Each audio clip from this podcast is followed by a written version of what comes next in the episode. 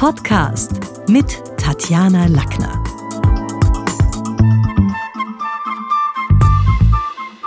In der heutigen Podcast-Folge geht's um Sprache im Spiegel der Zeit.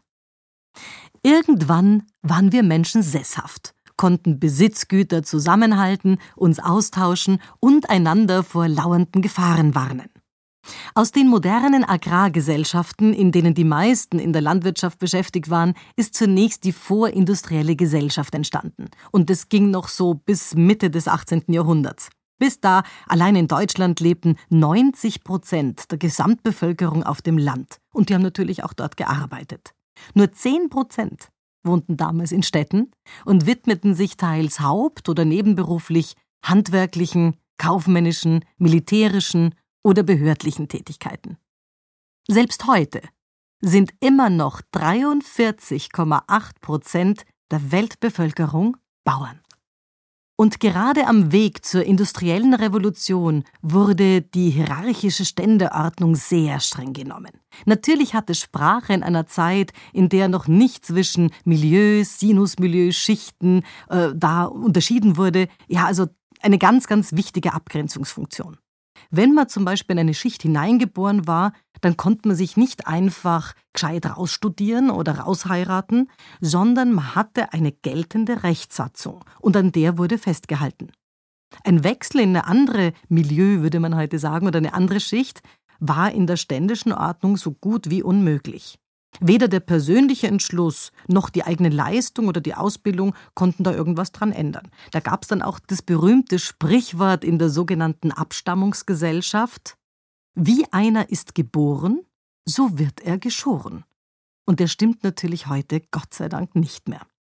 Ein gutes Beispiel für diese standesmäßige Kommunikation und was passiert ist, wenn das unterwandert wurde, ist der Wiener Schmäh. Der Wiener Schmäh ist was ganz Spezielles und kommt nicht vom Wort Schmähung, sondern bezeichnet einen spritzigen Witz und erlaubt scherzhafte öffentliche Bloßstellung. Gerade das Zeremoniell am kaiserlichen Hof war ganz streng geregelt und hat genau definiert, wer in welchem Zusammenhang und wann das Wort an den Kaiser oder an einen seiner Vertreter richten durfte. Die Schmährede bedeutete den geduldeten Ausnahmezustand. Man hat sich also da bei Hof auch so ein bisschen ein, ein Kabarett geholt.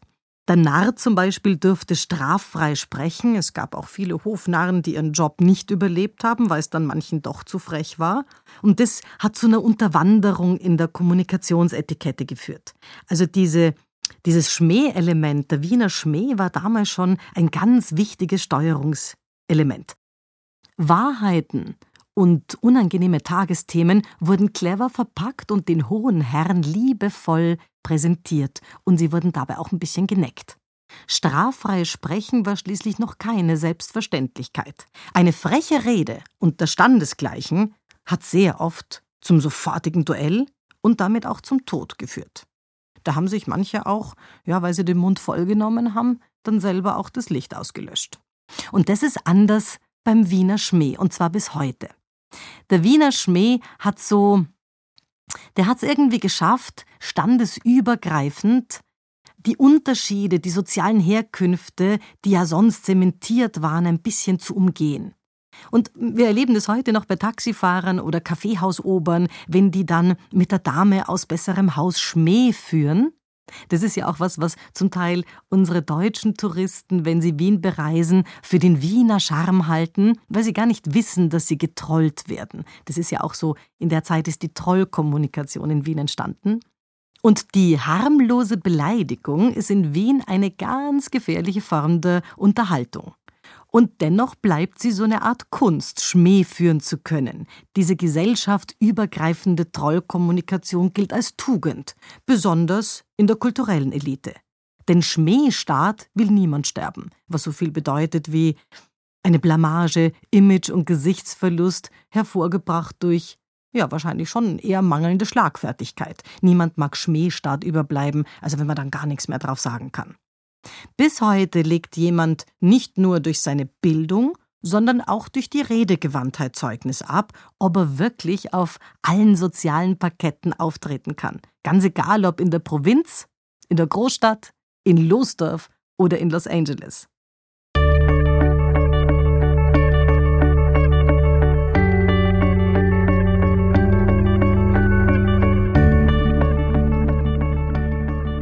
Und dann ging es weiter. Über die Jahre wurde dann in Fabriken gearbeitet und die Verstädterung hat zugenommen.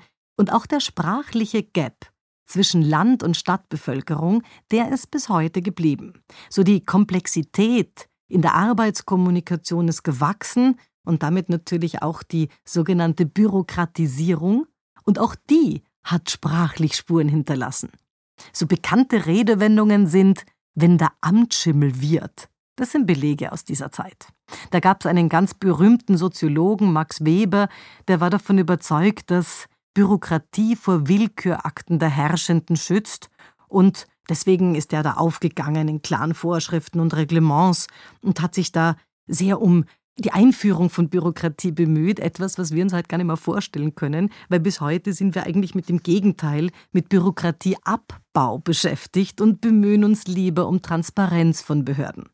Dennoch war Max Webers wirtschaftstheoretische und auch historische Betrachtung durchaus wichtig in der damaligen Zeit. Denn er hatte ja mit seiner Analyse völlig recht. Er hat zum Beispiel gesagt, die Kirche hat mit Hilfe ihrer Buß- und Beichtordnung das mittelalterliche Europa domestiziert. Also Gesellschaften und Sprache und Reden in, in Stadt, Land, Fluss, das ist natürlich schon was, was auch unser, unser sprachliches Erbe in der Geschichte, wenn man in die Vergangenheit geht, ausmacht. Denn generell werden Gesellschaften unter anderem danach kategorisiert, wie sie wirtschaftlich, also hauptsächlich wirtschaftlich produzieren, sowie die Art der Beschäftigung oder der Erwerbstätigen ist und da gibt es so klassische Kategorien, in die sie eingeteilt werden. In zum Beispiel den primären Sektor, bei dem es um die Landwirtschaft geht. Wogegen im sekundären Sektor vor allem die Industrie im Vordergrund steht und im tertiären Sektor der hat so ein bisschen die Dienstleistungsgesellschaft, also so ein bisschen diese Geschichte, da geht es nicht mehr nur um, was wir herstellen, sondern auch, was wir für andere tun. Es gibt aber auch noch den Quartierensektor, der meint alle Transaktionsdienste wie Forschung und Entwicklung. Also in Österreich und Deutschland zum Beispiel arbeiteten Ende der 70er Jahre der Großteil der Erwerbstätigen im tertiären Sektor, also dem sogenannten Dienstleistungssektor. Und das hat uns ja dann auch den Namen Wir sind eine Dienstleistungsgesellschaft eingebracht. Vor 30 bis 40 Jahren gehörten fast alle wesentlichen Industriestaaten zur Industriegesellschaft.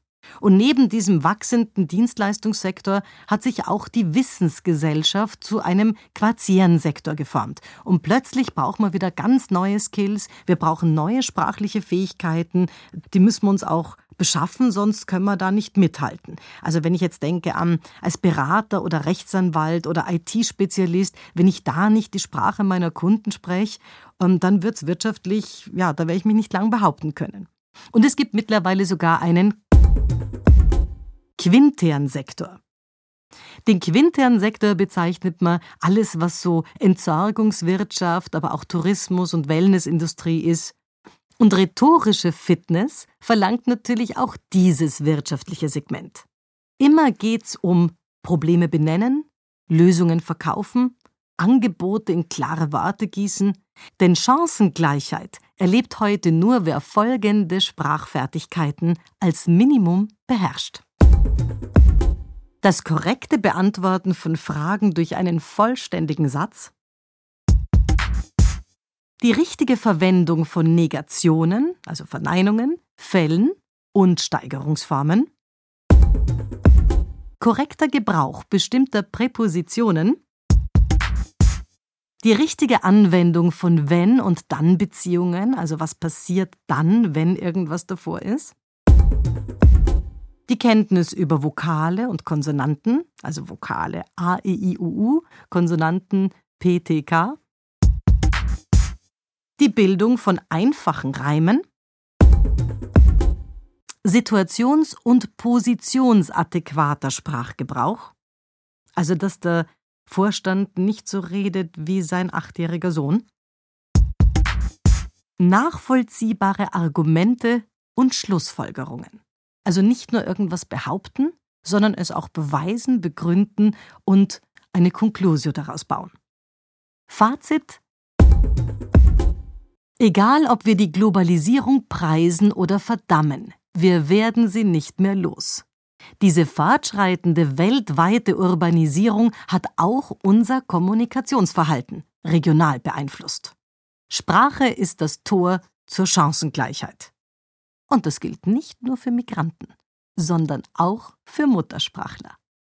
Das war's für heute. Besuchen Sie mich doch in der Schule des Sprechens in Wien. Auf Facebook, LinkedIn, Xing, unter sprechen.com oder auf meinem Blog sprechen.com/blog.